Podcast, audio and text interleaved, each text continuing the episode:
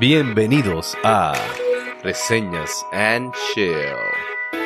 Reseñas and Chill. Reseñas and Chill. Reseñas and Chill, chill, chill, chill, chill, chill, chill.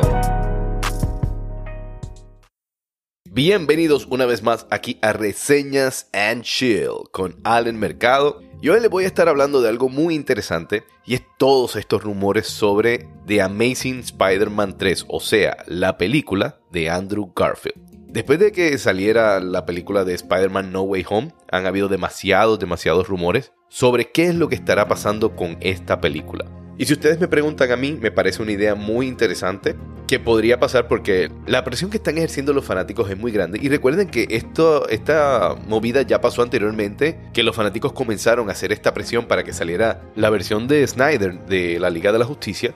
Y tanto fue la presión que se hizo en las redes sociales, que obligó a la empresa de W, a Warner Brothers, a que se completara y se finalizara lo que era la Liga de la Justicia, la versión de Snyder. Y si ya pasó en un momento determinado, ¿qué nos dice que no podría volver a pasar? En este caso, pero con Sony. Si se diese el mismo caso que tuviese la misma nivel de, de influencia que han tenido los fanáticos, como fue con la película de Snyder. Y de Sony hacer esta película, y ahora vamos al mundo de la especulación, ¿qué podría pasar? O que al menos desde mi punto de vista yo veo posible. Y yo veo dos puntos muy interesantes. Uno, que es el menos que me gusta, que es que podrían llevar la, la, saga de Andrew Garfield a una película final en la cual enseñen un poco de qué pasó después que muere Gwen y cómo su vida pasa después de ese momento. O podrían hacer algo mucho, mucho más alocado, que sea Andrew Garfield experimentando y tratar de conseguir a otra Gwen, porque él ya sabe que existen variantes de Spider-Man. O sea, si existen variantes de Spider-Man, pueden existir variantes de Gwen. Podrían utilizar la película de Andrew Garfield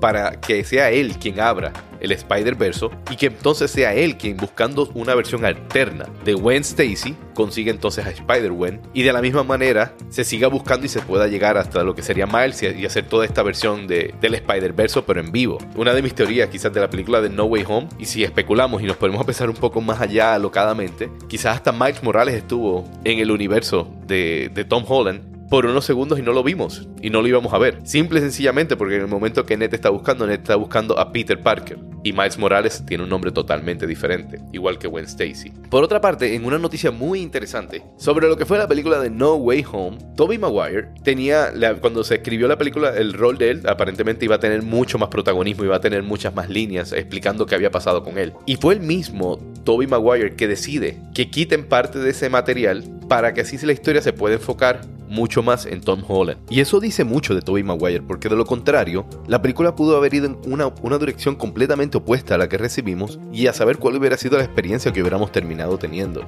Y pudo haber terminado siendo algo muy confuso, que es lo que termina pasando con otras películas y con otros actores. Véase lo que pasó eh, con La Roca en la saga de Los Rápidos y Furiosos. Empezó como un cameo y fue poco a poco pidiendo más, pidiendo más protagonismo, hasta el punto que la película ya iba por todas partes y uno no sabía ni siquiera dónde iba la película. Yo, si ustedes me preguntan, yo creo que lo próximo que podríamos estar viendo o es a los rápidos y furiosos peleando con los Vengadores o, con, o, cruzando con los dinosaurios de Jurassic Park. No sé, pues cualquier cosa puede pasar. Así que es algo que da a entender, eh, volviendo a la noticia original, que Tobey Maguire entendía demasiado bien cuál era la historia que Spider-Man y que Tom Holland tenía que seguir y que en ese momento el protagonismo tenía que ser encerrar la historia de Tom Holland y no darle el protagonismo a su personaje que venía simplemente a hacer un cambio y a ser un vehículo para completar esa historia de, este Spider-Man de, de No Way Home. Y eso fue todo por hoy aquí en Reseñas and Chill.